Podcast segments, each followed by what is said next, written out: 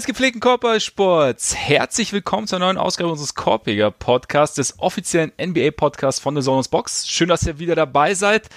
Es ist soweit. Play-in ist durch. Wir haben nicht den ganz großen, den ganz großen Knall gehabt. Es war direkt im ersten Spiel Blazers gewonnen, auch wenn das Spiel natürlich relativ ansehnlich und intensiv war. Aber damit geht's heute los mit den Playoffs und deshalb hören wir uns auch heute schon, weil eine Playoff-Preview, nachdem die ersten Spiele gespielt sind, ist auch nur halb so geil. Und deshalb sitzt er mir jetzt gerade noch so in Hamburg gegenüber, der mit mir unzertrennliche Arturas Kani sowas von richtige Entscheidung, Jim Boylan endlich rauszuwerfen. Unfassbar, auch bekannt als Ole Freaks. Mein Name ist Max Marweiter und ich bin seit dem Wochenende ein etwas glücklicherer Mensch, wie der Ole gerade schon leicht hat anklingen lassen. Man hatte ein bisschen Angst, wir haben ja schon drüber gesprochen, auch äh, Bus Twitter ging leicht die Düse, aber ist krass, wie man sich freut, wenn jemand einen Job verloren hat irgendwie, ne? das ist eigentlich auch nicht so nett. Ähm, Gut. Ja, okay, die Bulls, ich sage mal so, ich freue mich unglaublich, dass die Bulls einen neuen Coach bekommen. Vielleicht kann man es so formulieren.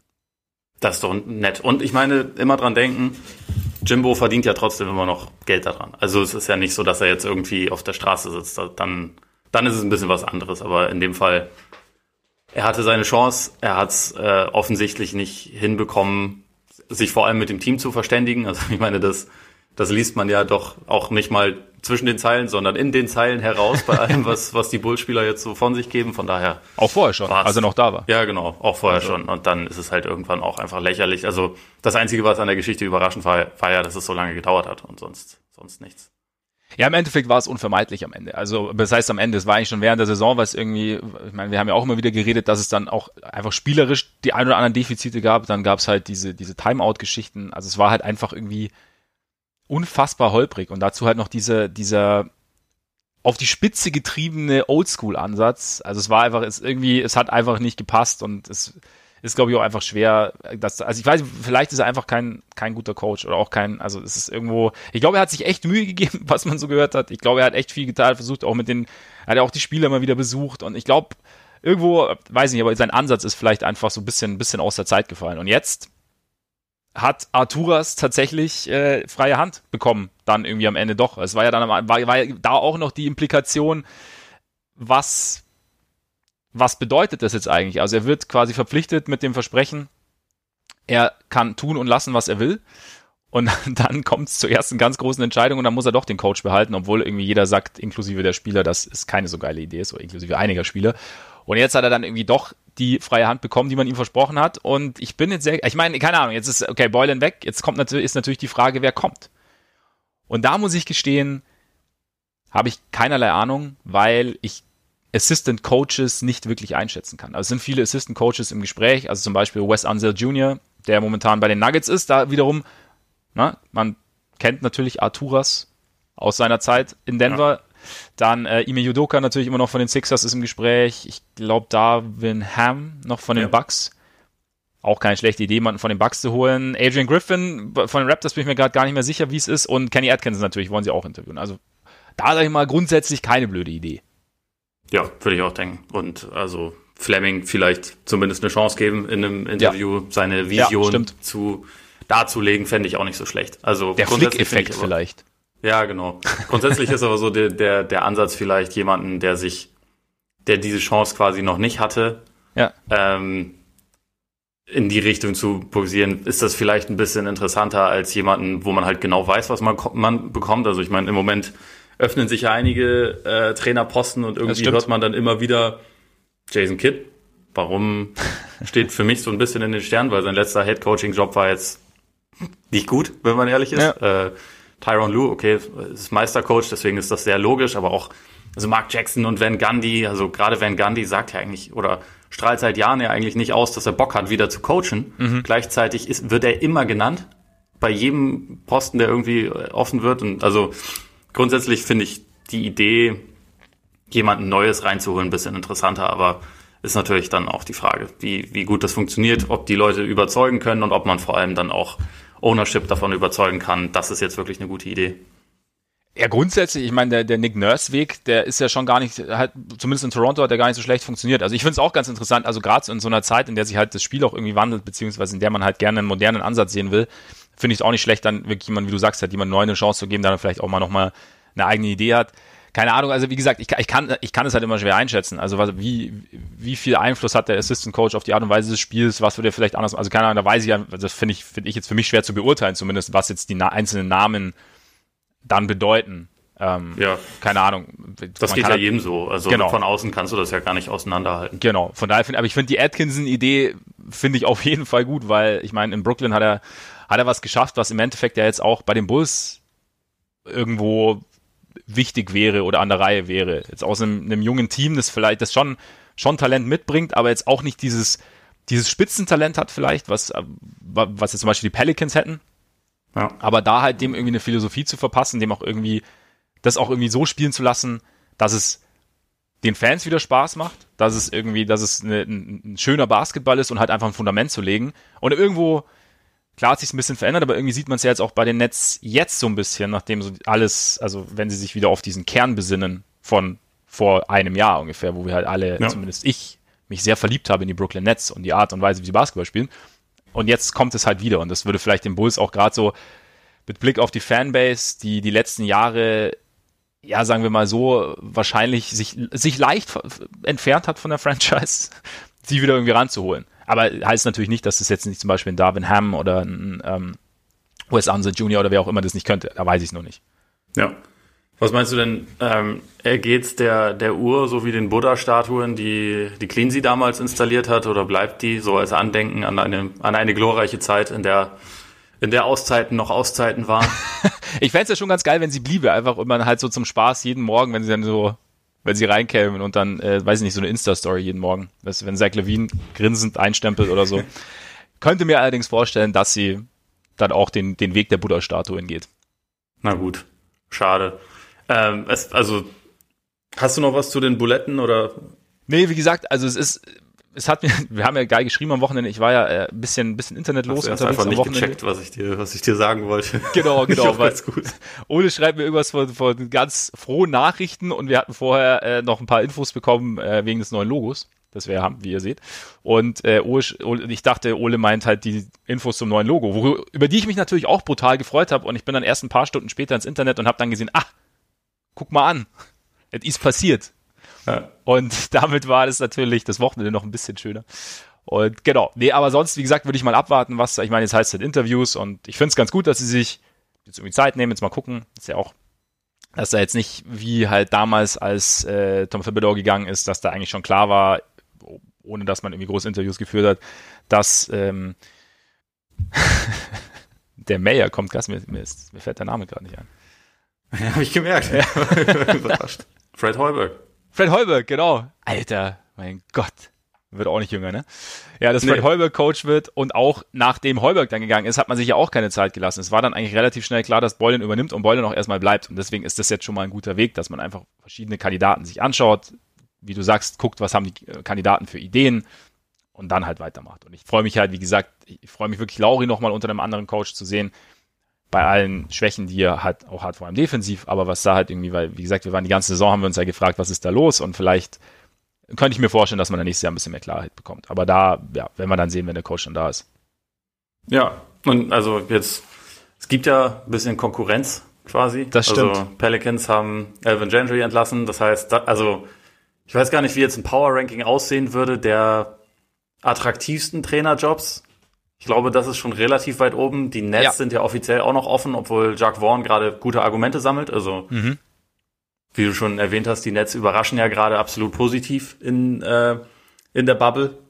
Aber ist halt trotzdem das Interimslogo drauf und letztendlich müssen ja vor allem KD und Irving ihr ihren Daumen nach oben heben für ihn. Das ist ja wichtiger als alles andere. Und das glaube ich aber auch der Punkt bei den Nets, weshalb da die Konkurrenzsituation gar nicht so hoch ist, weil ich glaube, die Anforderungen der Nets einfach andere sind. Also das heißt, ja. ich glaube, da ist halt das, das, das Jobprofil dann einfach unterscheidet sich von dem, was jetzt zum Beispiel die Bulls haben und vielleicht auch die Pelicans haben, oder? Ja, kann ich mir auch vorstellen. Also letztendlich ist es da wahrscheinlich einfach am wichtigsten, dass man ja, äh, sagen wir mal, menschlich gut klarkommt mit den ja. beiden und irgendwie weiß, was also wie man mit denen umgeht, ihnen ihre Freiräume gibt und gleichzeitig irgendwie auch so ein bisschen Accountability einfordert. Deswegen gilt da ja so Tyron Lue so ein bisschen als Favorit, was ich verstehen könnte, auch ja. wenn man sagen muss, da war es ja am Ende zwischen ihm und Kyrie in Cleveland überhaupt nicht mehr gut. Also stimmt, ja. Aber die Kommunikation teilweise anscheinend auch extrem schwierig. Andererseits wenn Kyrie jetzt sein Okay gibt, ist es natürlich auch wieder ein Zeichen, okay, vielleicht haben sie sich seitdem vertragen oder ausgesprochen oder ja. was weiß ich oder, oder Fehler anerkannt. Also, dass da so ein Name eher gehandelt wird. Aber ich glaube, gerade für so ein, also beispielsweise auch für jemanden wie Atkinson wären vielleicht die Pelicans schon interessant. Aber ja, mal gucken, in welchen Weg, also welchen Weg die überhaupt einschlagen wollen. Wenn die jetzt halt Kit holen und dann Zion quasi das Janis-Treatment der der drei Wachsjahre bevor Budenholzer übernommen hat, geben, dann verstehe ja. ich es halt überhaupt nicht, aber gut. Nee, dann, dann glaube ich auch, hättest du, hättest du Gentry behalten können. Also ja, ich glaube auch, also Atkinson wäre jetzt, könnte ich mir jetzt auch vorstellen, dass er da, weil er, das wäre so, so, so ein Zwischending zwischen dem Netz damals und dem Netz jetzt. Also einfach, du hast schon halt, du hast viel mehr Talent, aber es ist trotzdem alles noch sehr, sehr roh und es ist alles noch, es, ja. es darf und kann alles noch sehr, sehr geformt werden, inklusive der Spieler ja auch selber und deren Rollen. Und von daher könnte ich mir schon vorstellen, dass das vielleicht ein bisschen interessanter ist für jemanden wie Atkinson als Chicago, wo du ja nicht mal weißt, also wo du halt diesen Cornerstone, wie es immer so schön heißt, ja im Endeffekt noch gar nicht hast. Andererseits natürlich, wenn derjenige, der diese Bulls wieder zum Leben erweckt und auch dauerhaft zum Leben erweckt und halt eben damit diese unglaublich traditionsreiche Franchise wieder, wieder nach oben führt. Der hat natürlich, es ist natürlich nicht ganz so wie jetzt bei den Knicks zum Beispiel, an die, aber fast. Aber fast, eben. Und ich meine, diese, und Basketball, also was halt Chicago als Basketballstadt angeht, also gerade auch in der Halle und halt diese Begeisterung ums Singen, ist natürlich auch ein Faktor. Aber ja, mit, mit Zion und Kollegen zusammenzuarbeiten, ist sicherlich auch nicht ganz so schlecht. Ja, also ich glaube, sportlich ist halt, ist halt New Orleans reizvoller ja. als Basketballstadt sicherlich nicht. Und auch ja. was Prestige angeht, sicherlich nicht. Ja. Das ist halt dann irgendwie so ein bisschen eine, eine Abwägungsgeschichte. Also ich meine, in New Orleans, die haben jetzt vor dieser Saison, als es noch Zuschauer gab, haben sie ja Tickets verkauft bekommen zum ja. Glück, aber davor war das ja, ist ihnen das ja nie so wirklich gelungen. Das heißt, das hat da schon echt einen krass anderen Stellenwert. Ja. Und Sport, ich meine, klar, sportlich mit, mit Zion, also mit so einem besonderen Talent zusammenzuarbeiten ist natürlich eine, aber sportlich natürlich zu sagen, okay, wir haben da jetzt irgendwie, es ist noch ein bisschen hacklig und wir haben da so ein bisschen was und jetzt mal gucken und wir machen da jetzt, wir entwerfen eine Strategie, Strategie von, von nicht ganz null, aber von relativ weit unten und gucken. Dann ist natürlich auch, eine, also hat sportlich auch einen gewissen Reiz natürlich. Ja. Du bist halt noch ein bisschen, bisschen hinten an jetzt im Vergleich zu den Pelicans. Ja, ja, aber man fängt halt trotzdem nicht mit einem Team an, wo kein Talent drin ist, nee, sondern eben, genau. es, gibt, es gibt ja schon einige Spieler, mit denen man irgendwas anfangen kann. Ja, absolut, absolut. Warst du überrascht, dass Gentry gehen musste? Das Eigentlich nicht. Also, ich meine, er war jetzt fünf Jahre da, hat einmal die Playoffs erreicht ähm, und also in dieser Saison kamen schon auch einige, also ziemlich viele erschwerende Umstände hinzu. Ja.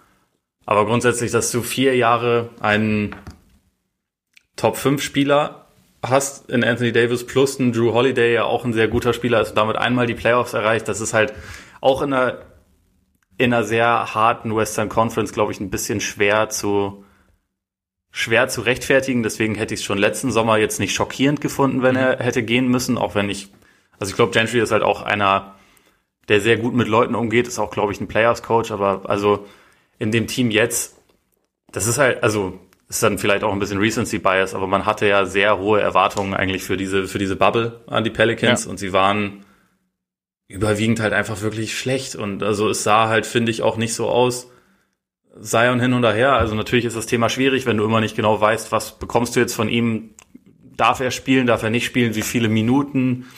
Wie muss sich das Team irgendwie darauf einstellen, wie muss man das, dieses Thema einstellen, wie kann man ihn defensiv verstecken, weil es war, war jetzt in der Bubble wahrscheinlich der schlechteste Defensivspieler, der überhaupt da rumgelaufen ist. Das ist natürlich, es macht alles nicht einfacher, aber trotzdem kommt dann am Ende halt eine Bilanz hinzu, die einfach total enttäuschend ist. Mhm. Und dann muss man halt sagen, dann ist es jetzt nicht schockierend, auch wenn, ja, ja wie gesagt, einige erschwerende äh, Umstände hinzukamen. Deswegen, ja, nee, überrascht war ich nicht. Ja, ich tue mich echt so ein bisschen schwer. Also, ich meine, alles, du sagst ja auch, also es war, äh, es, es gab auf jeden Fall erschwerende Umstände. Aber gerade so diese Zion-Geschichte, ich meine, wir sprechen ja auch immer wieder drüber. Also, er hat ihn halt nicht bekommen und du musst halt, im Endeffekt brauchst du ja zwei, zwei Herangehensweisen. Oder halt irgendwie so, weil, weil, dadurch, dass Zion irgendwie so speziell ist, was, was sein Spiel angeht und dann eben, wie du auch sagst, defensiv halt noch so schwer zu spielen ist und es ist halt da so in dieser, in dieser, Grauzone, in der sie sich eigentlich jetzt so die letzten, also, also während der Bubble sowieso bewegt haben, aber halt Anfang der Saison bewegt haben und dann sind sie da wieder rausgekommen und auf einmal lief es richtig gut und dann kam Zion wieder, lief es noch besser quasi. Aber ja, ist schwierig da jetzt einem Coach Also einzuschätzen, wie oder wie, wie man da jetzt als Coach perfekt damit umgeht. Aber ich muss natürlich sagen, ich war jetzt persönlich auch enttäuscht von den Pelicans in der, in der Bubble und habe mir auch irgendwie gedacht, dass eigentlich grundsätzlich mehr Talent vorhanden sein muss, aber diese Tatsache, dass Zion dann gehen musste, wieder kam und so, einfach schwierig, aber natürlich der Punkt, ja. dass die letzten, die letzten Jahre halt auch mit Davis und geil, übrigens, dass Davis einen Top 5 Spieler gemacht hat, das fällt mir gerade erst auf. Ich habe an die Anführungszeichen gedacht, ich weiß nicht, ob du sie gesehen hast, also, nee, aber, also das, das gehört schon ja. dazu, weil er ja. war, glaube ich, ja. innerhalb dieser Jahre war, hat, hat er vielleicht einmal an diesem Top 5 Status gekratzt, aber egal, bester genau. Spieler aller Zeiten. Bester Spieler aller Zeiten, genau, genau. Nee, aber das ja, Paul George. Ja, dass sie das nicht geschafft haben, ja. Andererseits natürlich war das Team auch nie so richtig geil zusammengestellt um die beiden. Ne? Ja. Also dann, klar, Coach, weiß ich aber, wie, wie viel Mitspracherecht hatte der Coach dann bei den einzelnen Trades und, und Signings und so. Und ja, keine Ahnung, es ist, ja, es überrascht mich jetzt auch nicht. Ich weiß nur nicht, was ich, was ich jetzt damit anfangen soll. Ich meine, letztendlich auf dem auf den fiktionalen Power Rankings steht es relativ weit oben. Ich bin jetzt mal gespannt, ob äh, in den nächsten zwei drei Wochen dann auch die Posten in Houston und Philly frei werden.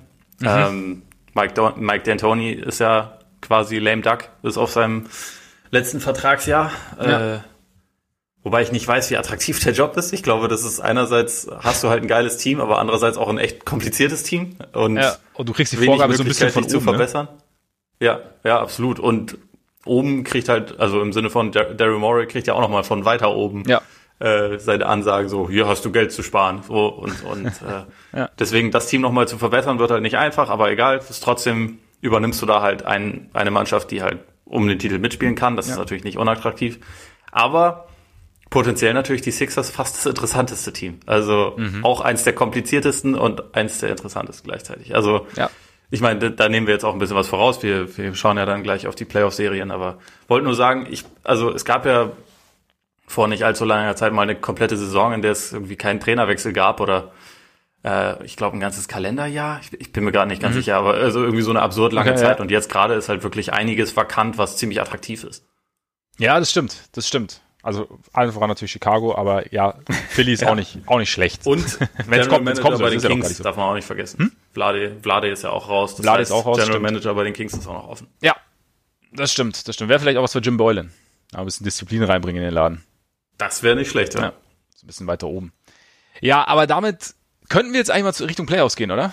Ich glaube so auch, langsam. es ist Zeit. Also es ist Zeit und äh, apropos Zeit, wir lehnen uns bei der ganzen Geschichte ein bisschen an Zach Lowe an, weil wie ihr wisst, wie ihr jetzt gerade auch festgestellt habt, ähm, finden wir teilweise bei unseren Unterhaltungen zig Abbiegungen und brauchen dann doch etwas länger als gedacht und deshalb werden wir uns jetzt pro Serie fünf Minuten Zeit geben, um sie zu besprechen natürlich trotzdem brutal in die Tiefe gehen, aber fünf Minuten und dann klingelt der Wecker, beziehungsweise der Timer und sobald er klingelt, müssen wir die ganze Geschichte zu Ende bringen. Also wir werden da nicht abbrechen, aber wir müssen es zum Ende bringen.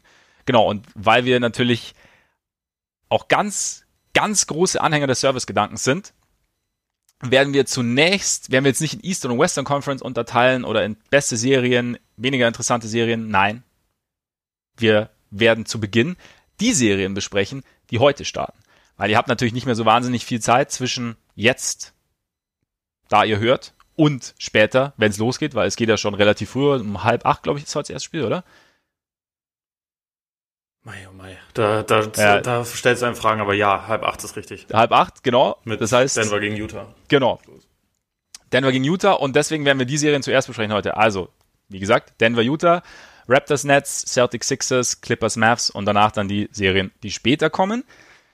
Bevor wir starten, natürlich aber noch ein kleiner Hinweis auf unsere Patreon-Seite. Unsere Patreon-Seite erreicht ihr unter patreon.com slash korpiger Podcast, Korpiger mit A-E.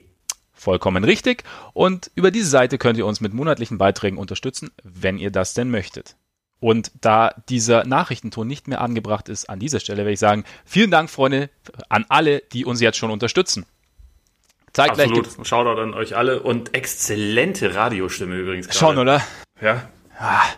Wahnsinn, da sehe ich noch eine achte Karriere auf mich zukommen.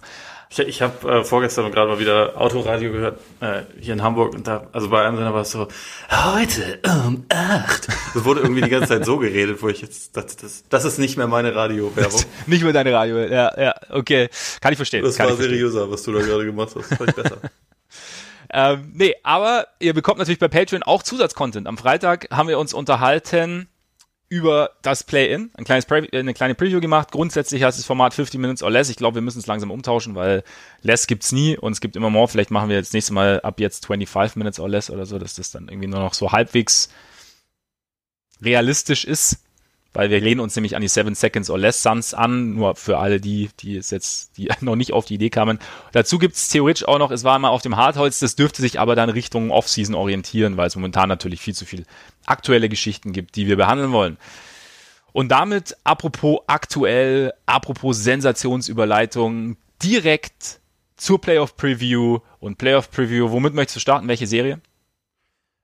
Ähm, fangen wir doch mal mit Toronto, Brooklyn an. Einerseits, weil wir, ja doch, vielleicht kommen wir da auch äh, an die Grenze. Und ich kommentiere es heute Abend. Das ist übrigens schon mal. Äh, Vormerken, Freunde.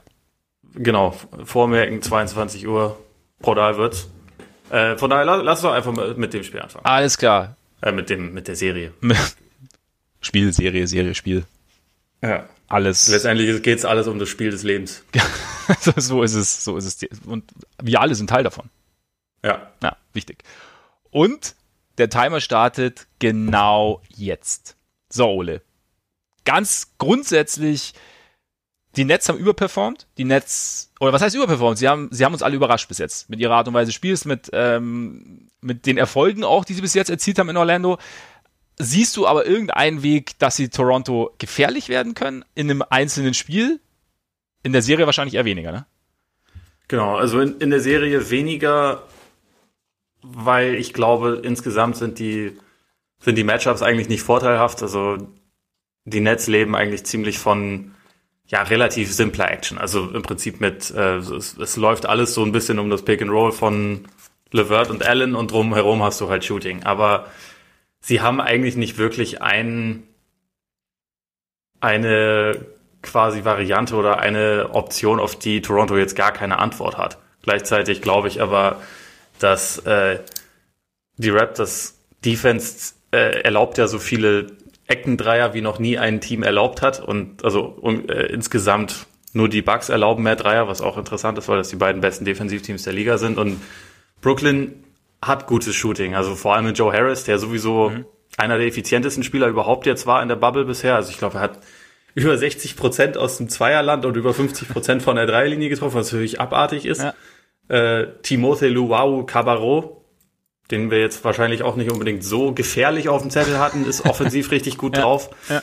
Und es wird, denke ich mal, schon ein Spiel geben, in dem die Dreier so fallen, dass es halt vielleicht nicht zu kompensieren ist äh, mhm. äh, von, von Raptors Offensivseite. Und dann kann Brooklyn schon auch ein Spiel gewinnen. Also tendenziell oder beziehungsweise aus historischer Sicht sind die Raptors ja immer mal wieder ganz also recht anfällig dafür, das erste Spiel in der ersten Playoff-Runde einfach zu verlieren, egal gegen wen es geht. Also irgendwie passiert das immer mal, ja. damit man sie dann ein bisschen anzweifeln kann. Deswegen, also es würde mich nicht komplett schockieren, wenn das direkt das erste Spiel ist, weil sie haben einfach gerade im Halbfeld schon Probleme. Sie waren jetzt auch, äh, obwohl sie ja insgesamt eigentlich sehr gute Seeding Games gespielt haben, waren sie, glaube ich, auf Platz 19 von 22 in der Halbfeld-Offense, was halt mhm. einfach nicht gut ist und was schon auch dafür spricht, dass äh, dass da noch nicht alles perfekt läuft, sage ich mal. Ähm, äh, Brooklyn ist zudem recht gut darin, Turnover zu vermeiden, was Toronto wiederum eigentlich braucht, um den Schnellangriff aufzuziehen. Da ist halt Toronto offensiv exzellent. Deswegen, ich glaube jetzt nicht, dass es einfach so, so, sie spazieren einfach drüber, aber insgesamt haben sie schon natürlich mehr Qualität und ich glaube, deswegen, deswegen ein oder zwei, also vielleicht, ganz vielleicht zwei Spiele werden werden an Brooklyn gehen, aber insgesamt geht die Serie an Toronto, oder was meinst du? Ich glaube, dass es deutlicher wird tatsächlich. Also ich ah. glaube auch, also diese Wackler der Raptors, ja, auf jeden Fall hatten wir die letzten Jahre immer. Ich, nur sehe ich halt irgendwie die Raptors, das, äh, vielleicht das ist auch reine Spekulation, aber ich habe das Gefühl, die Raptors haben einfach ein anderes Selbstverständnis jetzt mittlerweile und glaube einfach, dass sie da ja ja nochmal selbstverständlich in die Serie reingehen werden und könnte mir auch vorstellen, dass das erste Spiel dann tatsächlich diesmal auch klappt. Aber ich ja. glaube auch eben, weil wir, wir haben ja über die Defense der Raptors haben wir schon immer, haben wir ja schon ein paar Mal gesprochen und dieser Punkt eben, dass Nick Nurse da sich den Gegner sehr genau anschaut und schaut, wo hat er denn, wie, zu welch, welche Würfe möchte ich erlauben? Klar, die Eckendreier sind ein, sind ein Punkt, aber welche, welche Stärke möchte ich dem Gegner denn nehmen und welche Offensivaktion sehe ich denn am liebsten vom Gegner sozusagen? Und, und dass er, dass Nurse da schon irgendwie so ein Meister ist, das zu kanalisieren. Und ich glaube halt, wie du sagst, also ich meine, die, die Offense der, der Nets ist, läuft rundherum dieses Pick and Roll um, äh, von, von äh, Levert und, und Allen. Und ich könnte mir schon vorstellen, dass die, dass die Raptors halt Wege haben, genau solche Geschichten und dann eben auch zum Beispiel auch den, den Pass auf Joe Harris dann natürlich nicht immer, aber regelmäßig zu verhindern und vielleicht irgendwas anderes zu forcieren. Und dann sehe ich die Nets nicht vielseitig genug, was auch individuelle Offense angeht, als dass sie da wirklich regelmäßig für Probleme sorgen können. Klar, wenn, wenn sie dann irgendwann mal ein paar offene Dreier kriegen und dann vielleicht auch nur halb offene Dreier kriegen und dann einen Rhythmus finden, dann kann es immer passieren. Da ist ja eine gewisse Varianz drin. Aber ich glaube einfach, dass die Raptors, also die Raptors in dem Sinne halt ein unangenehmes oder ein ungutes Matchup sind für Brooklyn. Also qualitativ natürlich sowieso, aber einfach weil sie auch eben, ja, so wie gesagt, die Offense des Gegners so ein bisschen in ihre Richtung oder in eine für sie liebsame Richtung kanalisieren können. Und da fehlt mir vielleicht bei den Nets so ein bisschen die Exit-Strategie. Zumal du halt eigentlich mit Levert nur einen hast, der wirklich auch für sich kreiert. Ja, hast, hast du vollkommen recht mit allem. Also ich glaube vor allem, äh, dass, dass Allen, äh, nicht Allen, sondern Harris wahrscheinlich die die Anunobi-Behandlung bekommt, mhm. die auch zum Beispiel Duncan Robertson in dem Spiel zwischen äh, Miami und ja. Toronto hatte, wo halt einfach Anunobi das grundsätzlich verhindert, dass er überhaupt Hörst du's? Würfe bekommt. Wir ich hör's und wir sind durch. Das letzte, was ich noch kurz loswerden muss, das ist eigentlich eine gute Serie für Siakam, um sich endlich in Rhythmus zu spielen, weil ja. die Nets haben keinen, der seine Länge und Athletik irgendwie kontern kann und er war bisher offensiv schlecht und jetzt sollte es besser werden. Absolut. So. Und genau, die Nets verteidigen grundsätzlich nicht so gut, deswegen bin ich auch, ich sag 4-0. Du? 4-0, okay. Ich sag 4-1. Alles klar. Wunderbar. Ist notiert. Wirklich? Nein. Jetzt schon. Okay.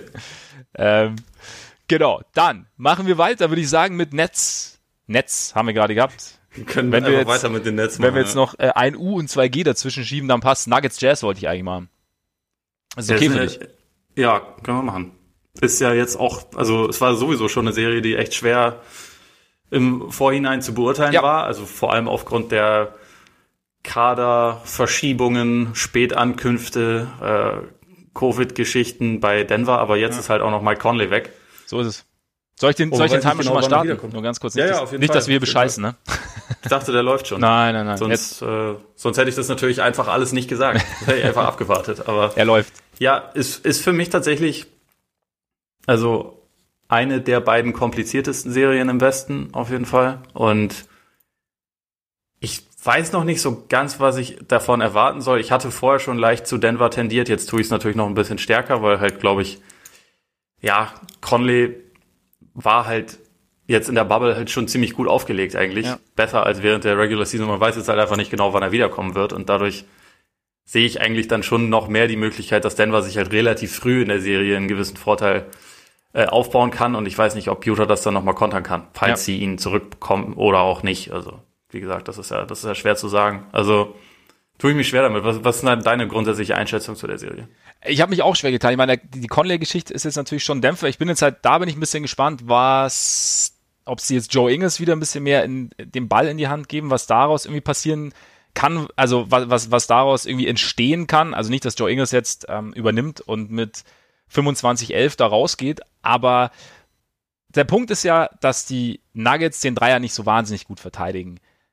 Der Punkt ist gleichzeitig, dass die Jazz aber leider kein wahnsinnig gutes Dreierteam sind. Also sie nehmen, glaube ich, die zweitmeisten sogar in der Bubble, aber treffen nur, warte Moment, 35,6 Prozent. Das heißt, wenn sie da jemanden ja. haben, also wenn, und, und Ingles hat ja schon, also war ja vor zwei Jahren, glaube ich, war es, oder drei Jahren, zwei Jahren, war ja der, einer der besten Dreierschützen der Liga, also halt was, was die, was die Quoten anging.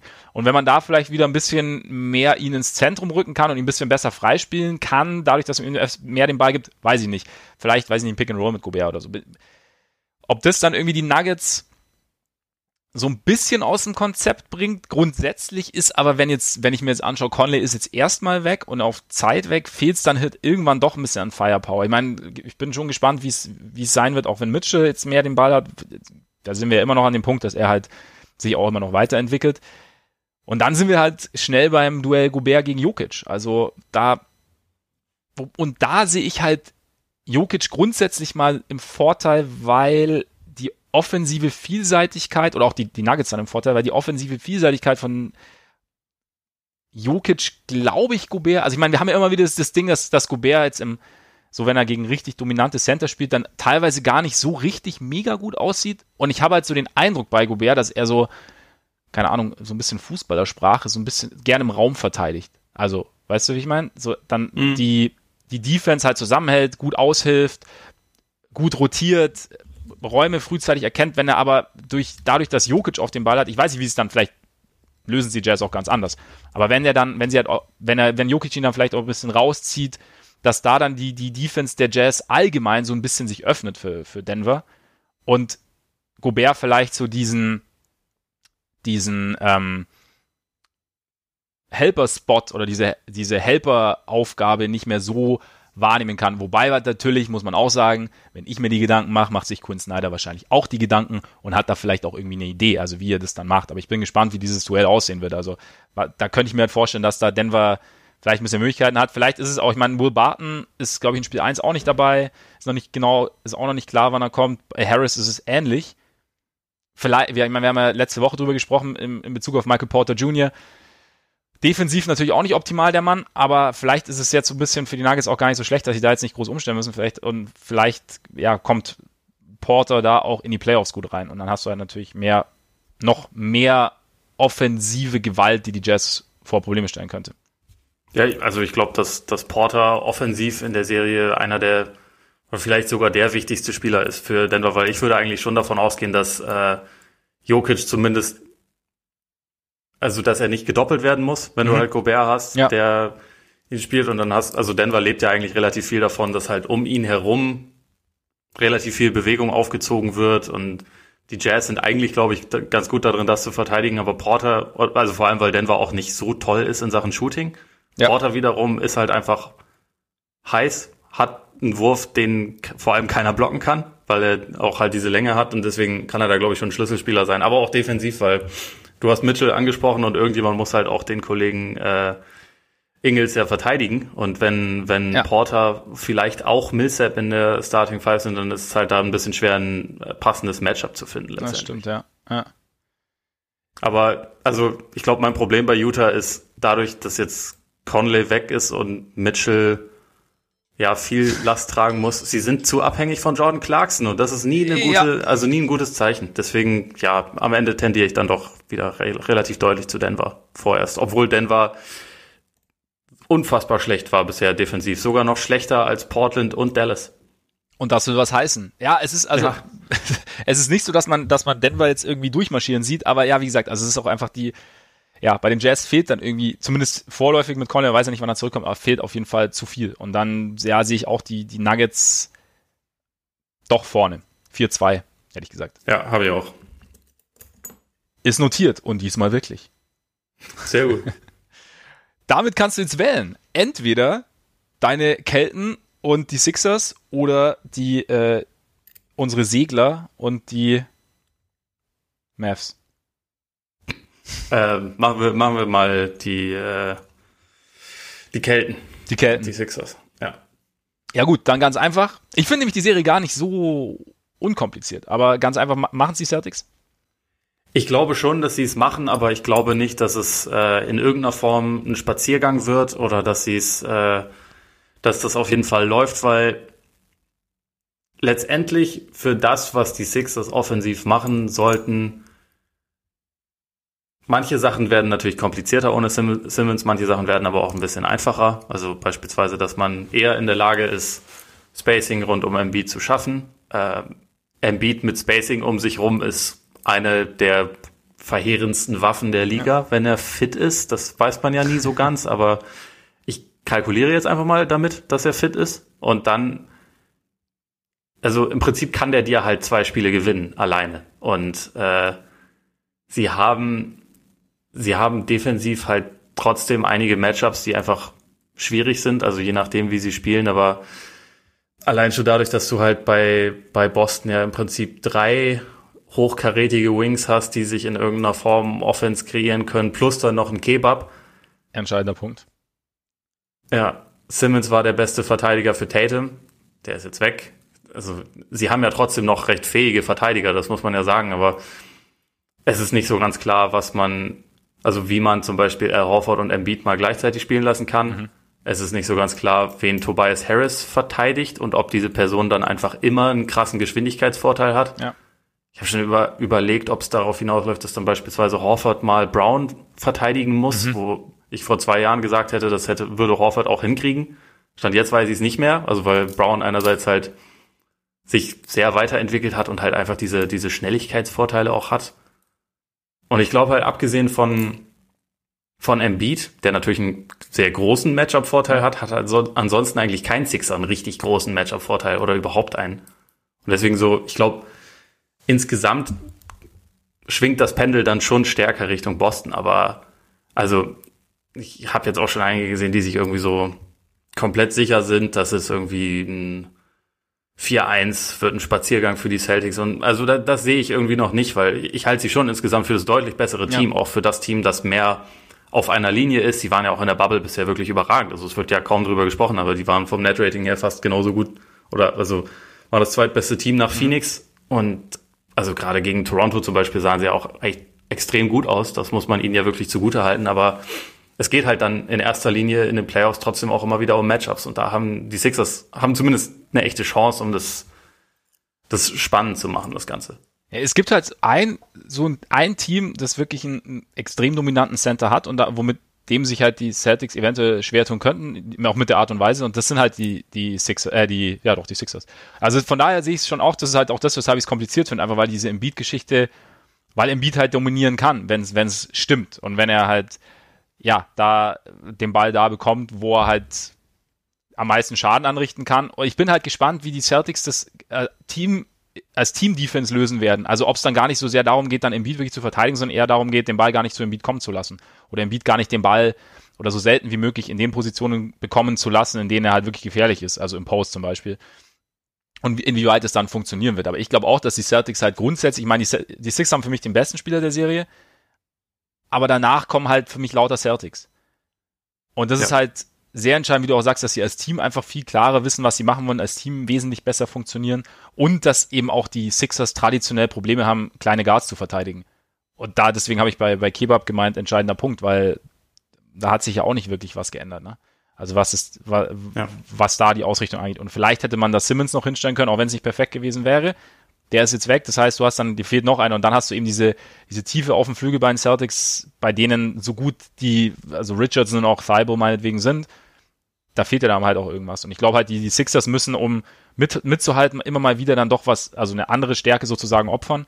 Und von daher sehe ich die, die Celtics am Ende auch vorne, also wenn man all das so zusammen sich anschaut. Also, keine Ahnung, vielleicht hat dann ein Richardson vielleicht Tatum mal im Griff einspielt, aber dann gibt's halt eben noch Horford, oder nicht Horford gibt's eben nicht, sondern Hayward, äh, Hayward genau, Kebab oder äh, auch äh, Brown.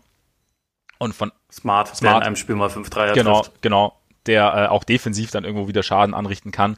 Und von daher, ja, ich, bei Harris, wie gesagt, äh, keine Ahnung, ob er, ob der mal, ob er mal ein Spiel übernehmen kann oder wie sicher dann der Dreier fällt. Und wie du sagst, die Geschwindigkeitsnachteile in der Defense sind dann eben halt auch ein Punkt.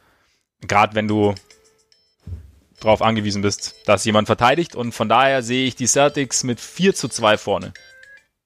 Ja, ich auch. Und ich werfe noch eine letzte wichtige Personalie rein, Robert Williams, ja. der äh, sich anscheinend mittlerweile dann doch vielleicht den zweiten Platz in der Center-Rotation verdient hat. Und das wäre spannend, weil Thais, so gut er als Verteidiger ist, das Embiid-Matchup ist schwierig. Embiid zieht besser Freiwürfe als jeder andere Center. Thais fault viel. Ja. Also glaube ich nicht, dass er in jedem Spiel 30 Minuten auf dem Court sein wird, sondern dass er halt wahrscheinlich öfter mal Foul Trouble haben wird und dann ist halt wichtig, was Enis und was Robert Williams machen. Ich hoffe, man sieht viel Robert Williams, weil das heißen würde, er hat sich das Vertrauen verdient. Und somit vielleicht auch Boston in Boston 6. Wunderbar, sind wir uns einig und sind damit bleibt per Default nur noch ein Spiel für kommende Nacht und das sind die Clippers und die Mavs. Und irgendwie ist es Wundertüte, weil es sind die Clippers und wir wissen immer noch nicht genau, was die Clippers so fabrizieren werden.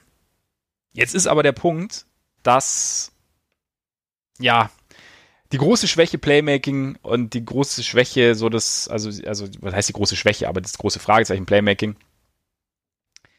Ich sehe halt die Mavs jetzt nicht so richtig das ausnutzen in der Defense, dass sie da wirklich Druck ausüben und dass da irgendwie die Clippers deshalb, die Clippers Offense deshalb zum Erliegen kommt und ich kann mir, ich, ich sehe die Mavs einfach nicht die Clippers stoppen. Also, und halt wortwörtlich genommen stoppen. Übersehe ich dabei irgendwas oder? Nö. okay, gut. Äh, nächste Serie?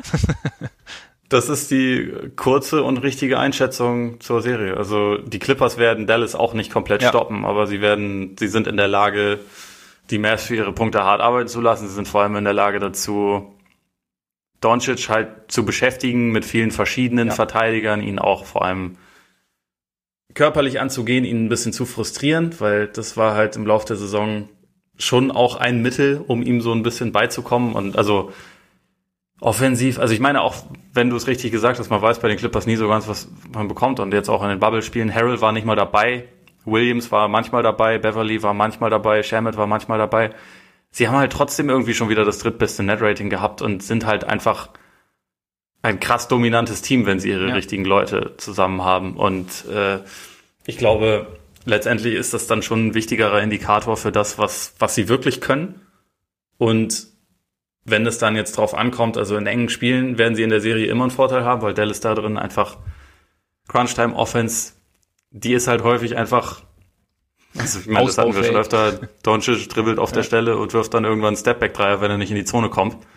Die Clippers sind besser dafür aufgestellt, um ihn aus der Zone rauszuhalten, als alle anderen Teams im Westen. Deswegen ist es auch das schlechteste Matchup, was Dallas hätte bekommen können. Also darüber reden wir im Prinzip seit Wochen und darüber haben auch Sie schon seit Wochen geredet, dass das eigentlich äh, das Beste wäre, in den Seeding Games irgendwie von diesem Duell wegzukommen. Haben sie halt nicht geschafft und jetzt, ja, droht ihnen halt dann einfach eine, eine echt schwierige Serie. Ja. Und also offensiv, ich sehe auch nicht, wie die, warum die Clippers in der Serie große Probleme damit ha äh, haben sollten zu scoren. Also Dallas hat, abgesehen von Finney Smith, der, also selbst der ist ja kein Riese, haben sie keinen Wing mit richtig guter Länge, der einen, geschweige denn zwei von den besten Clippers-Spielern verteidigen kann. Du kannst einen Kid Gilchrist vielleicht reinwerfen, der aber offensiv dich so krass mhm.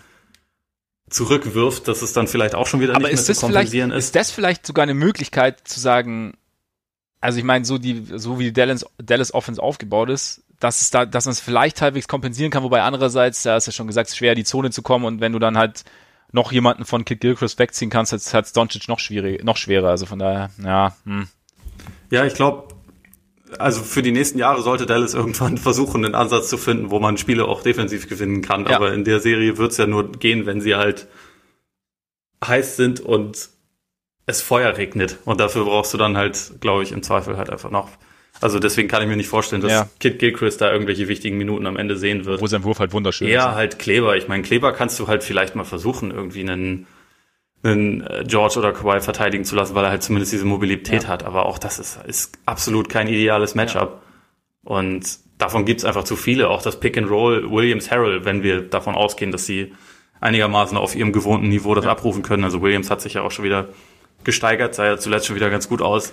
Wie verteidigen die Mavs das? Sehe ich halt irgendwie auch alles noch nicht so richtig. Und von daher, ja, sind die Clippers da schon einfach klar im Vorteil in der Serie. Bei Porzingis bin ich ja. mal gespannt, was man von ihm sehen kann. Weil also er, er wird es nicht im Post regeln, er ist kein guter Postspieler, aber er hat zumindest ja diesen größten Vorteil und die Clippers haben keinen, über den er nicht einfach drüber werfen kann. Wer hat den schon? Das ist dann halt, Außer Dallas genau, mit Boban. Da, aber nur, nur, nur die Nuggets mit Boban. Ja, ja, stimmt, die, genau. die können da vielleicht noch was machen, aber ansonsten, also was man ja schon relativ häufig gesehen hat, war halt zum Beispiel ohne Dribbling dieser dieser Bankshot so äh, mit, mit dem Turnaround, den er halt relativ häufig jetzt genommen hat aus der Mitteldistanz, so das ist vielleicht was, also wenn das dann in dem Spiel die ganze Zeit fällt, dann spricht es auch nochmal für die Mavs, aber wie gesagt, ich sehe es einfach defensiv nicht. Deswegen ja. glaube ich auch, dass die Serie nicht so eng wird, wie, wie manch einer das wähnt, der sagt, die Mavs haben ja die beste Offense aller Zeiten, weil das stimmt ja auch nicht so ganz, so ein bisschen relativ. Ja, und die Clippers haben halt Möglichkeiten, sie zu stoppen, wie du sagst. Bei, bei Porzingis glaube ich auch, genau. dass er ihn aber, dass er durchaus Probleme bereiten könnte. Andererseits freu, also glaube ich auch, dass die Clippers die Leute haben, um ihn physisch zu beschäftigen und nicht unfair physisch zu beschäftigen, ja. aber halt schon so ein bisschen anzugehen und ihm als, als, keine Ahnung, schwer zu machen, wenn, bevor er den Ball bekommt. Meine Güte. Nervt. Quatsch, äh, ihm, äh, ihm zu beschäftigen, bevor er den Ball bekommt und dann vielleicht ihn nicht so seinen Rhythmus finden zu lassen. Ich glaube aber trotzdem, dass Doncic mal irgendwie schon irgendwie Wege finden wird und dass Porzingis auch scoren wird. Ich glaube auch nicht, dass es, dass es wahnsinnig eng wird. Ich bin bei äh, Clippers in 5. Habe ich auch. Sehr ätzend. Ja, Kontroverse war noch nie so unsere Stärke, ne? Müssen wir uns vielleicht mal Ja. angewöhnen. Stimmt, wir haben ja letzte Woche, wir das, ist, das ist unser Schritt mehr zu First ja, Take. wir haben letzte Woche doch drüber gesprochen. Einfach mal, einfach mal einen raushauen. Dallas in Ja. 4 oder so. Und dann, Ja, ein drei. genau. Genau. Ja, weiter im Text. Jetzt haben wir die Serien von Komm danach durch. Hast du irgendeine Serie, die du jetzt zwingend unbedingt sofort besprochen haben wirst? Äh, die Eindrücke von Portland und äh, Portland sind ja noch Ja. frisch. Lass uns also einfach mit Portland Lakers Alles klar. Ja, Oder vielleicht noch Mhm. ganz kurz, läuft der Timer schon? ich kann ihn auch wieder anhalten, wenn du einen Einwurf hast. Halt ihn einmal ganz kurz Ja. an, bitte. Saugeiles Spiel war. Absolut. ums, äh, ums Play-In und damit gehe ich auch hundertprozentig davon aus, dass die NBA eine gewisse Form von Play-In von jetzt an immer machen wird. Sollte sie auch tun. Ich finde es in der normalen Saison absolut nicht schlimm, weil es wertet halt einfach so das am Ende nochmal ein bisschen Ja. auf. Es ist halt am Ende trotzdem bitter für den achten Platz, dass er halt damit noch nicht sicher Ja. ist, sozusagen. Und falls sie es erweitern und quasi der siebte auch noch mit drin ist, dann ist es noch bitterer. Aber wenn es darum geht, dass wir die in den Playoffs eigentlich die besten Teams haben wollen, dann macht es halt irgendwie trotzdem Sinn. Und wenn wir kurz vor den Playoffs auch nochmal Spiele haben wollen, in denen es richtig doll um was Ja. geht, ist das halt, also es erhöht die Chance darauf einfach nochmal. Es, es gibt ja auch sonst manchmal ein Regular Season Finale, was genauso eng ist, aber äh, Ja. es erhöht einfach die Da hatten wir Wahrscheinlichkeit. doch vor zwei oder drei Jahren ähm, Wolves gegen, gegen Nuggets damals. Minnesota und Denver, ja, genau. Und genau, und das hat ja, hat ja denselben Effekt. Das war ja genauso ein Spiel wie da. Ja. Und das ist halt einfach, du merkst es dann schon, dass es halt, wenn es halt in einem Spiel dann hin und her geht, dass dann, äh, dass da die Intensität auf beiden Seiten irgendwie steigt und halt eben auch die Nervosität, oder es ist halt, es hat halt einen speziellen Charakter. Und deswegen glaube ich auch, also ich fand es auch cool äh, jetzt, weil auch die Grizzlies nochmal rausgehauen haben, Morant ja auch nochmal. Und es hat irgendwie so, das ist, es hat einen speziellen Charakter, es hat ja auch im Endeffekt einen Charakter, den du auch während der Playoffs nicht bekommst. Einfach dadurch, dass es sich auf ein, zwei Spiele reduziert alles. Und ich glaube halt auch im Endeffekt, dass der, dass es zwar natürlich unfair sein kann, wenn es der Neuntplatzierte schafft, aber ich meine, der Achtplatzierte hat schon einen riesen Vorteil.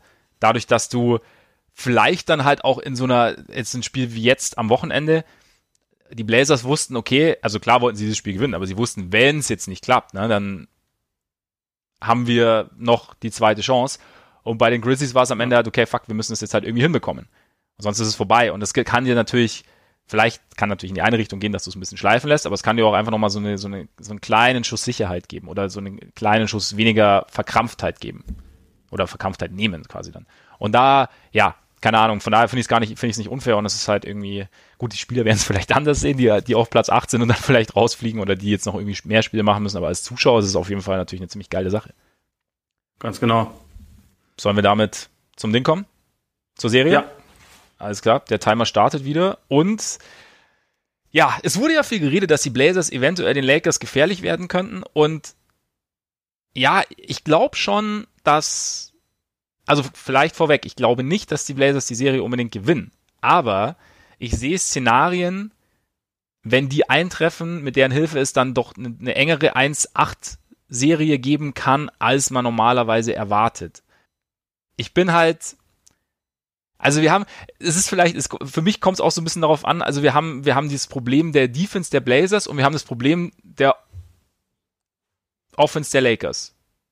Was natürlich auch immer mit Zusatz zu versehen ist, weil es ein LeBron-Team ist vor den Playoffs und da war es war ja immer so, hm. aber es gibt natürlich schon auch, mal abseits von LeBron gibt es natürlich schon auch Faktoren bei den Lakers, die dafür sprechen, dass nicht alle Probleme innerhalb von ein paar Stunden oder ein paar Tagen lösbar sind, einfach weil halt, weil das Team, wie wir auch schon gesprochen haben, strukturell ein bisschen Probleme hat durch die ganzen Ausfälle. Und ich bin jetzt halt gespannt, also ob jetzt quasi die Defense-Probleme der Blazers der Offense der Lakers eher zugutekommen werden oder umgekehrt oder ob sich so ein bisschen aufhebt. Weil, ähm, ja, Portland, ich meine, LeBron stoppen wirst du eh nicht, aber ein bisschen einbremsen wäre nicht gut. Gleichzeitig hast du halt, haben die Lakers keinen richtig dynamischen Wingscorer. Es sei denn, du zählst LeBron als Wingscorer, Abs- dann haben sie einen Nee, nee, also abseits von LeBron. Also ich habe jetzt LeBron quasi, Ja, quasi okay. ausgeklammert. Wobei, Hallo Dion wobei Waiter. Was ist Hot, Hot? Take, äh, LeBron ist für mich auch überbewertet. Weil, ähm, ja, nein, Quatsch. Also, Nee, ich sehe halt abseits von LeBron, weiß ich nicht, wer sie halt da richtig beschäftigt. Deswegen habe ich gemeint, LeBron einzubremsen ist schön, aber den, das funktioniert sowieso seltener in den Playoffs. Vielleicht, keine Ahnung, vielleicht nimmst du Kuzma, kann man vielleicht noch mal, weiß ich nicht, aber da bin ich mir noch nicht ganz sicher. Von daher, vielleicht funktioniert es bei den Blazers. Gleichzeitig hast du bei den Lakers halt das Problem, dass sie ähm, ihre Point of Attack Defense, haben wir auch gesprochen, ist ohne Avery Bradley nicht ganz so gut. Kann Lillard zugutekommen, kann gleichzeitig auch McCollum zugutekommen, gerade wenn Danny Green seine Dreier nicht trifft und dann halt einfach nur einseitig zu, also, also nur auf einer Seite des Feldes irgendwie funktioniert. Waiters würde, weiß ich nicht, wie, wie ich, also ich, ich vertraue ihm jetzt noch nicht über eine ganze Serie, also kann natürlich funktionieren. Ich auch nicht. Nee, nee. Und bei Lillard ist wieder die Frage, ich meine, wir hatten das ja schon mal letztes Jahr auch nach diesem OKC-Kraftakt, dass er danach dann ja schon ausgelaugt war. Bin ich gespannt, wie es jetzt einfach physisch ist nach dieser, nach den zwei Wochen jetzt in der Bubble, die ja wahrscheinlich, oder gerade die letzte Woche, die ja, glaube ich, schon sehr in die Substanz ging. Dann äh, Duell Davis gegen Nurkic. Kann Nurkic Davis irgendwie einbremsen? Geht Davis vielleicht sogar raus? Also vielleicht sind wir wieder beim Dreier-Thema, über das wir auch schon gesprochen haben. Ähm, was macht dann, wie funktioniert Davis in der Pick-and-Roll-Defense? Wenn halt Nurkic, Lillard Pick-and-Roll laufen, ist es dann, kann, kann, kann er da so ein bisschen bremsen, dadurch, dass er vielleicht auch switchable ist, keine Ahnung, also, oder beziehungsweise auch sich, sich so bewegt, dass vielleicht der, der Vorteil, den sie normalerweise haben, vielleicht nicht so da ist. Also ich, das kann er, das wissen wir schon. Ja. Seit, also seit der Serie, die die Pelicans damals gegen Eben. die Blazers hatten, wo Portland keine Chance ja. hatte, weil Davis halt genau das perfekt verteidigen konnte. Ja, gut, aber Zusammen mit Holiday, den hat er jetzt da war der Urlaubs, der Urlaubs Jarul war da ja auch noch dabei, also von daher. Ja. Urlaubs Jarul ist nicht schlecht, ja. Ja.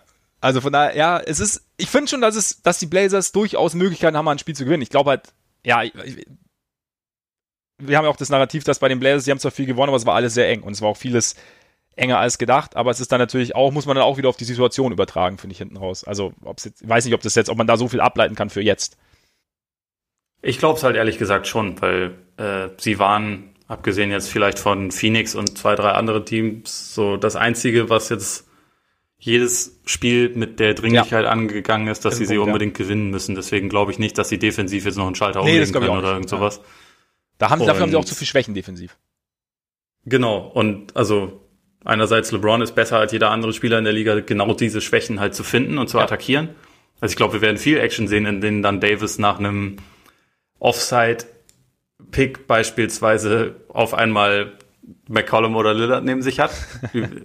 das werden die ja. schon finden und das wird, das wird funktionieren. Es gibt zu viele Schwachstellen in dieser Defense, die attackiert werden können. Also im Prinzip kann man sich in jeder, in fast jedem Angriff eine neue aussuchen. Da sehe ich einfach viel zu viele Vorteile für die Lakers und von, von den vier Spielern, die am meisten Minuten bisher abgerissen haben, sind halt drei Blazers. Mhm. Einer davon ist Mello, der 36 ist. Nurkic hat, also jetzt ja auch gegen, gegen die Grizzlies ein unglaubliches Spiel gemacht, konnte aber am Ende kaum noch ja. stehen. Also das war ganz gut zu sehen. Die sind halt K.O.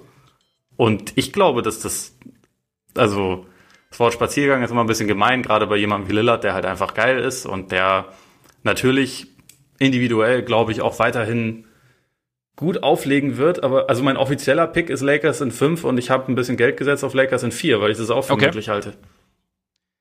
Nee, ich glaube. Und ich habe dir ja letzte Woche gesagt, ich wette ja. nicht mehr, aber das äh, habe ich ja, vergessen. Le letzte Woche halt. Das kann man ja wochenweise entscheiden.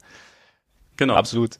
Nee, ich sehe es ein bisschen knapper. Also ich glaube schon, dass die Blazer, vielleicht bin ich auch noch zu sehr beeinflusst von, von Lillards Leistungen und auch irgendwie schätzt vielleicht die, die Blazers Offense dann teilweise auch zu gut ein, vielleicht die Lakers Offense dann auch teilweise zu schlecht, keine Ahnung.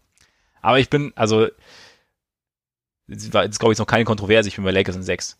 Wenn du jetzt Blazers in 4 gesagt ja, hättest, dann, ja. dann wäre es eine Kontroverse gewesen. Oder ich meine auch bei Blazers in 7. Aber siehst du denn eine Chance, dass sie die Serie gewinnen oder? Nicht wirklich. Oder einfach nur, dass sie eine Serie draus nee, machen. Ich sehe seh eine Chance, dass sie eine Serie draus machen werden, aber ich sehe keine Chance, dass sie es gewinnen. Also einfach, da, das ist, da, dafür ist auch das Duo LeBron und Davis zu gut und die Blazers haben ja. nicht die Möglichkeiten, glaube ich, die andere Teams hatten, jetzt Davis so sehr zu bremsen und zu beschäftigen, also gerade mit Double Teams. Also ich glaube, klar, wenn er jetzt am eigentlich können wir uns die fünf Minuten noch sparen, wenn wir so weiter reden. Quatsch, aber wenn die, äh, wenn, vielleicht, im Post vielleicht hat, hat, hat Nurkic irgendwie vielleicht Möglichkeiten, aber wie du sagst, also ich meine, physisch, je länger er spielen muss, desto schwieriger wird's und nee, ich glaube nicht. Also ich glaube, da ist einfach, ist das, das Fundament LeBron Davis zu gut.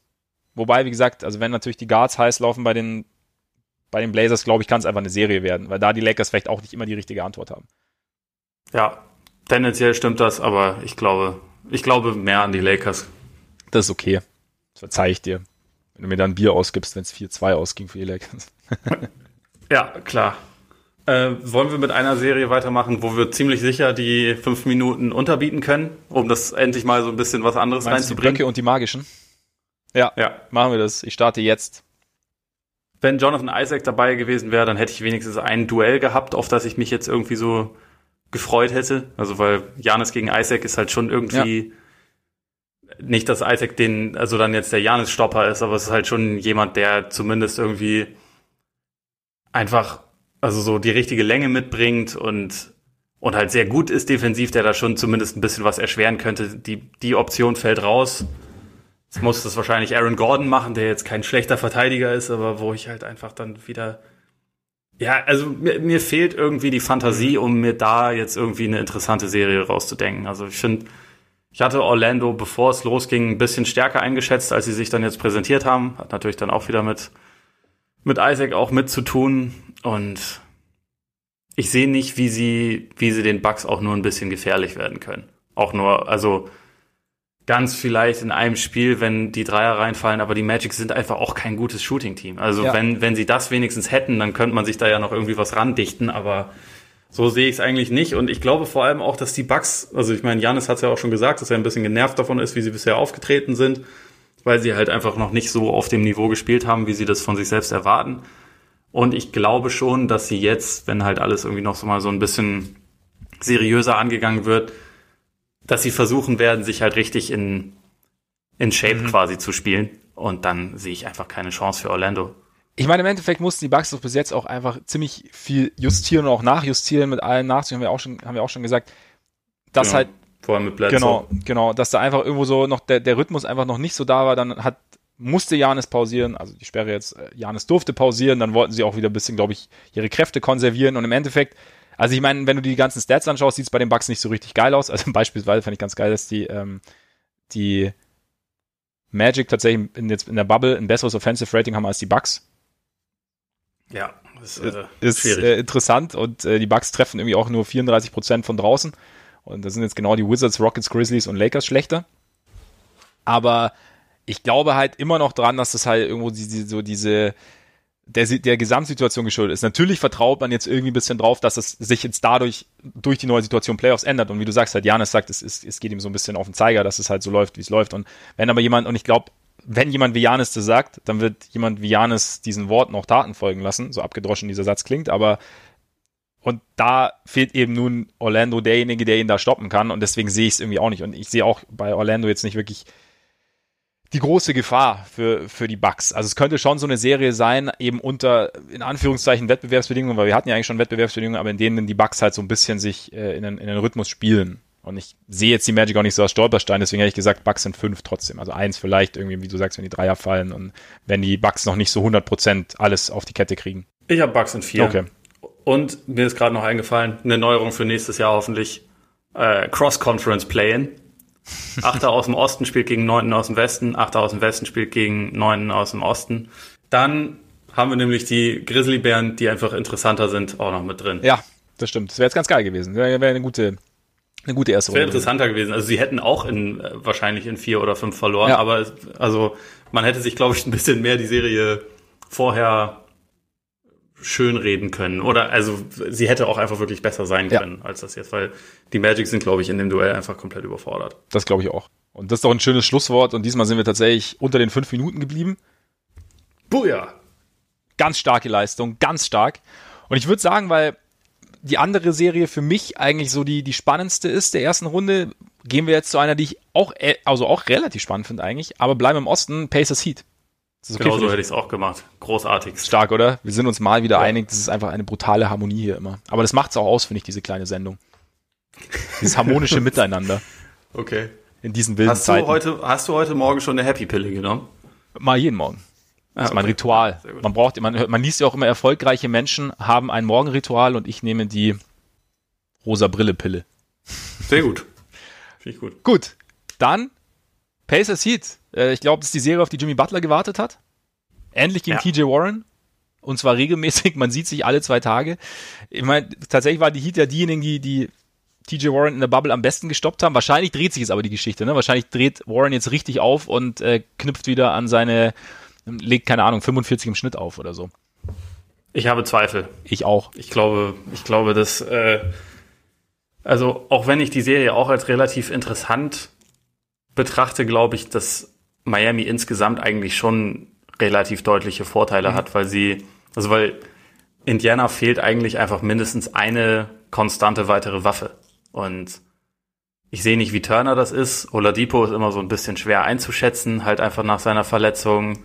Defensiv bewegt er sich, finde ich, gut. Offensiv ist es irgendwie, es hat so Spiele, wo, wo was durchblitzt und halt auch welche, wo man ihm einfach ansieht, dass er lange raus war, was ja auch logisch ist. Und ja, irgendwie fehlt es halt dann, abgesehen von Warren an Firepower. Und ich meine, sie haben über alle Spiele in den, während den Seeding Games ein fürchterliches Offensivrating gehabt, wenn er halt auf die Bank gegangen mhm. ist. Da, sie waren überhaupt nicht mehr in der Lage, Punkte zu produzieren. Vielleicht wird das minimal besser, aber er hat einfach in diesem Duell nicht wirklich einen, einen großen Vorteil. Also Miami heißt ja vor allem auch, sie müssen ja nicht nur das Butler machen lassen die ganze Zeit, sondern sie können ja auch Sie können ja auch Iggy draufstellen, Sie können Crowder draufstellen, Sie ja. können, wenn es sein muss, auch sogar auch mal Bam draufstellen. Der hat auch die Schnelligkeit und vor allem ist halt auch mal so eine so eine physische Komponente, die also Warren hat auf seiner Position ja häufig auch so ein bisschen bisschen Kraftvorteile gegenüber seinen Verteidigern und also Miami hat halt genug Leute, gegen die er halt ein, einfach keine Kraftvorteile hat. Und ich sehe es dann nicht so ganz, wo jetzt die Punkte herkommen von von den von den Pacers. Deswegen ist es so ein bisschen kompliziert. Gleichzeitig, ich meine, das habe ich jetzt auch schon irgendwie öfter gesagt, dass ich Miami für nicht ganz so gut hielt, wie jetzt die ihre Bilanz das teilweise gesagt mhm. hat und so von dieses so, wir müssen über sie auch als Contender sprechen, das sehe ich halt irgendwie nicht. Aber ich glaube, das ist halt einfach ein Duell, in dem sie schon relativ, relativ große Vorteile haben. Also weil ich bei den Pacers, das ist schon ein, ein Team, was sich defensiv reinhängt und gerade so dieser dieser Robinson-Faktor, ich glaube, den gute Teams in den Playoffs können, glaube ich, seinen Impact schon limitieren. Und ich glaube, dass die Pacers das zumindest versuchen können. Also ob dann den Dienst quasi Oladipo übernimmt oder äh, weiß ich gar nicht. Also könnte ich mir vorstellen. Aber also, dass man halt versucht, ihn so ein bisschen von der Dreierlinie wegzujagen, das kann ich mir schon vorstellen, dass das ein bisschen besser funktioniert. Aber in dem Fall es kommt dann ja auch noch ein Dragic, es kommt halt ein Butler, der vielleicht irgendwann mal wieder einen Wurf trifft. Also, ich habe, ich, wenn ich das richtig gelesen habe, war sein letzter Dreier, den er getroffen hat im Februar. Echt? Was schon relativ okay, krass, ja. Also Miami ist da jetzt auch nicht ohne Probleme, aber sagen wir mal so, ich, ich glaube, die Pacers haben nicht genug Möglichkeiten, um diese Probleme wirklich zu entblößen. Also ich glaube, dafür, dafür fehlt ihnen einfach was. Oder, oder was meinst du? Es ist halt die, die Defense der, der Heat ist, glaube ich, einfach, wie du sagst, einfach zu gut für die, für die Offense der Pacers. Einfach weil, also auch diese Länge und Agilität, glaube ich, ist schwierig. Weil ich bin halt, ich sehe die, die Heat so ein bisschen als zweischneidiges Team. Also klar, sie haben das irgendwie, sie haben das, diese, diese, ihre ganzen Shooter, also mit Tyler Hero und jetzt mit, mit Duncan Robinson und das ist ja alles schon ganz gut aufgebaut, aber die Offense ist halt doch etwas, ja, träge irgendwie. Und ich finde halt so Jimmy Butler oder Teams mit Jimmy Butler haben halt öfter mal eine träge Offense, einfach weil er halt auf die, aufgrund der Art und Weise, wie er halt spielt, also nicht, dass er jetzt irgendwie ein extremer Ballhawk ist, aber er ist halt schon jemand, der halt aus eigener Kraft versucht, Richtung Ring zu kommen und da halt irgendwo einen, einen Foul zu ziehen oder so. Und dadurch, ja, glaube ich, kann es andere Serien geben, in denen es schwierig wird. Und ich glaube auch, dass die, dass die, dass die Pacers da durchaus Möglichkeiten haben, die Heat so ein bisschen einzuschränken. Und auch, klar, du hast, du hast da Dragic noch, aber sonst hast du relativ wenige Kreateure sozusagen, die halt wirklich sich den eigenen Wurf kreieren können, finde ich. Also vielleicht Hero noch mit Abstrichen, Kendrick Nunn immer mal wieder, aber es ist halt, ja, sie müssen sich die Punkte immer so ein bisschen anders verdienen. Also genau. so durch Off-Ball-Action, durch genau. Blöcke rennen, durch vor allem Handoffs. Ich meine, da ist Adebayo ja auch ein ganz wichtiger ja. Faktor und auch ein sehr guter Passer für seine Position. Aber es ist eigentlich alles so vom Typ her eher dieses Sekundäre. Ne? Ja. Also es ist nicht, und dadurch nicht halt. Genau, und dadurch fehlt es halt ein bisschen an Dynamik. Und ich glaube halt, ein Team wie die Pacers kann das irgendwie ausnutzen. Aber da, also Offense hackt's halt so. Äh, offensiv hackt's halt bei den, bei den Pacers da für mich da noch mehr.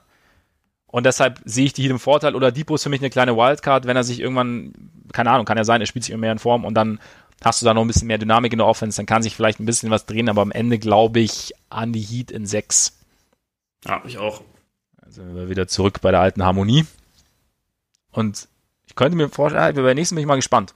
Eine Serie bleibt jetzt noch. Ja. Die Raketen gegen die Donner. Shoutout auch da an The Zone, weil in der Nacht auf Mittwoch 0.30 Uhr Spiel 1 meine Wenigkeit am Mikrofon. Am Mikrofon. Unbedingt einschalten, Freunde. Unbedingt einschalten. Ja. Ole Freaks. Das wird, das wird cool. Also tatsächlich ist das für mich auch die Serie, auf die ich mich mit am meisten freue.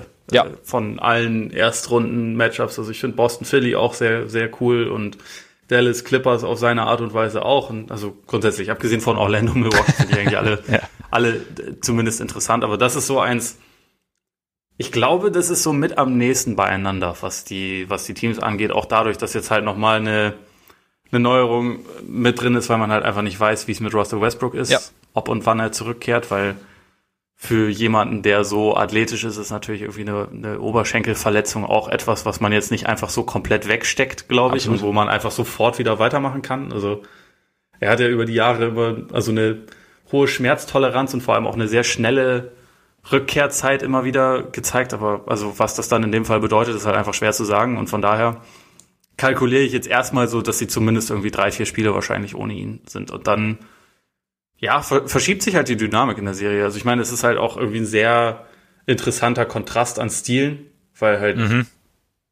also ich meine, die Thunder spielen auf ihre Art und Weise auch gerne klein, aber halt mit drei Guards und haben da dann trotzdem noch einen relativ großen Gallinari und einen sehr großen Adams irgendwie mit drauf. Also es war eins Ja. der besten Lineups. In dieser Serie ist dann halt die Frage, wie, wie dominant kann Adams sein? Also ich würde jetzt gar nicht mal unbedingt sagen als Scorer, aber so vor allem als Rebounder, Ja. weil die Rockets da halt einfach schlecht sind. Wie viele Vorteile kann er da verschaffen? Oder wird er unspielbar, weil man, weil ihm gewisse Sachen halt einfach nicht liegen? Das finde ich halt zum Beispiel total Absolut. spannend, Absolut. Äh, wer, Auch jetzt, wer bei Houston die ganzen Guards verteidigt. So, ja.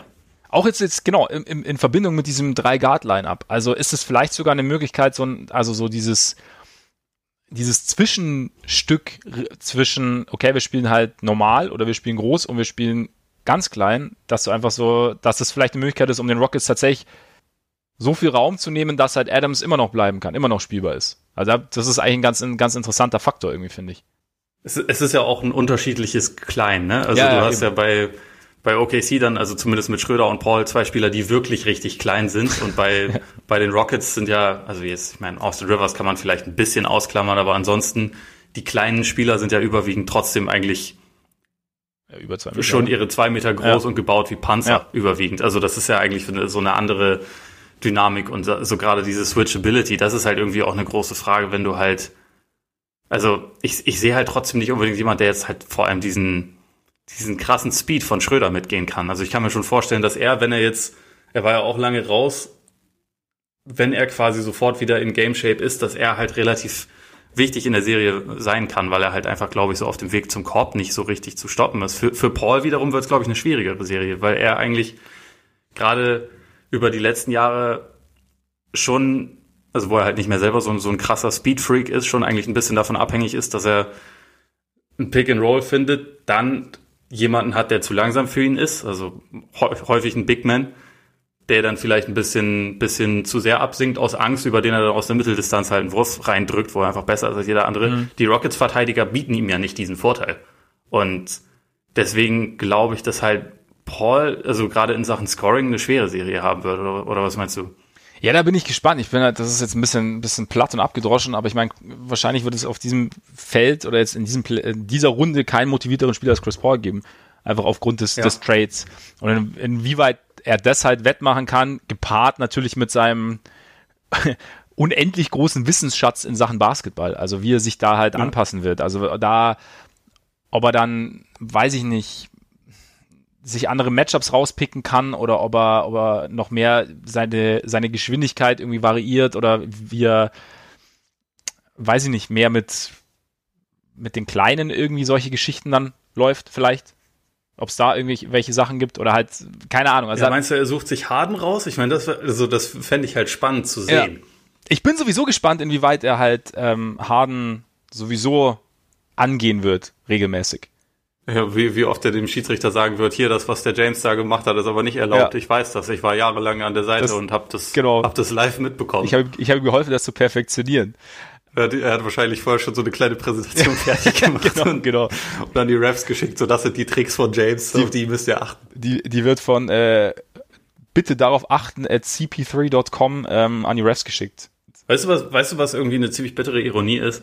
Die Rockets haben ja Paul unter anderem deshalb abgegeben, weil sie dachten, Westbrook ist wahrscheinlich äh, häufiger gesund Ja. und äh, in den Playoffs hat er vielleicht noch ein bisschen mehr im Tank. Und jetzt hat Paul halt in dieser Saison, glaube ich, kein oder ein Spiel oder so verpasst. Ja.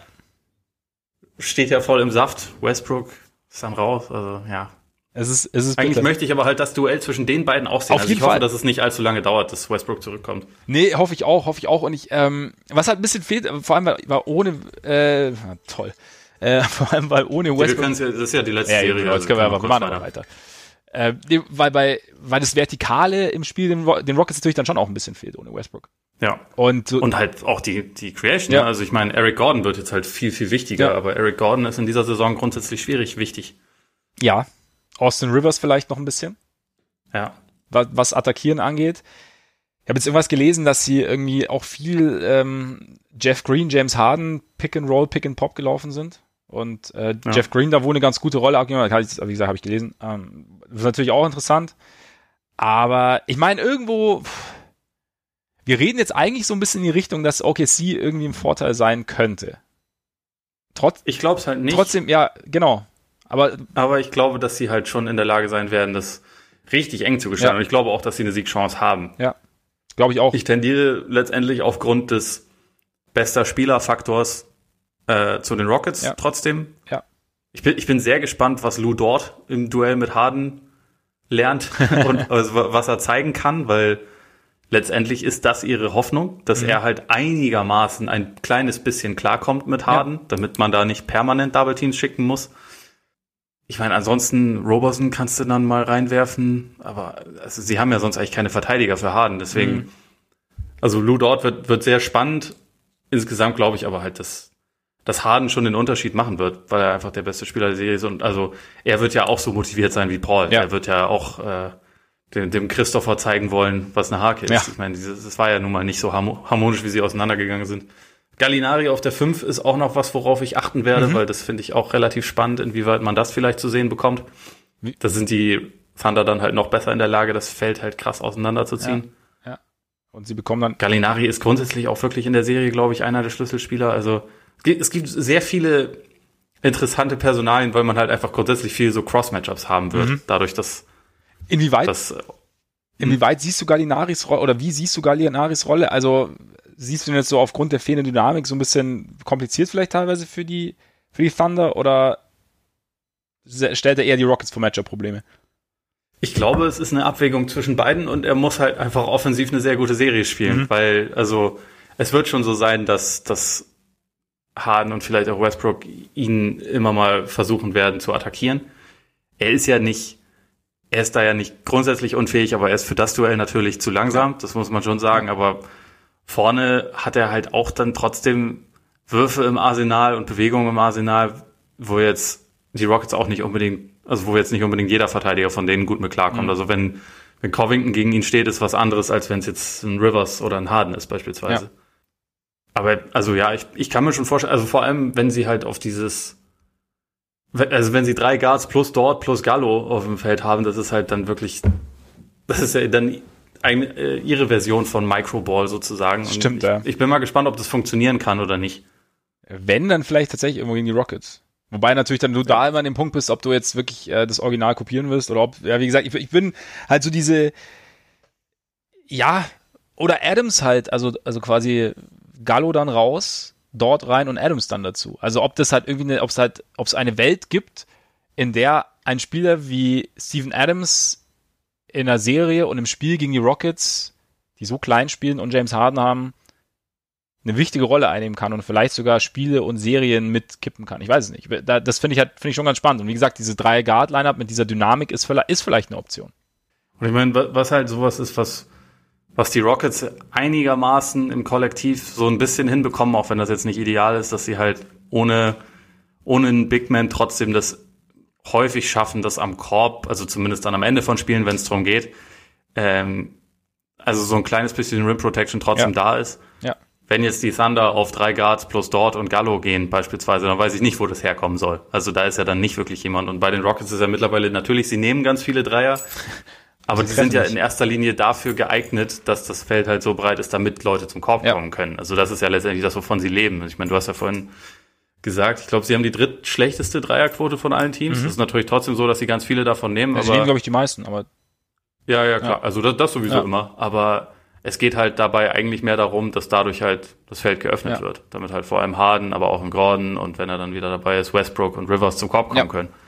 Und das wird halt für OKC die glaub, also glaube ich die größte Herausforderung, dass dass man einerseits irgendwie so in Sachen Tempo mithalten kann und trotzdem noch irgendwie einen Weg findet, den den Korb so ein bisschen zu beschützen. Und da ist halt man kommt dann wieder so ein bisschen an das Problem, dass sie auf dem Flügel eigentlich nicht die richtige Länge haben, mhm.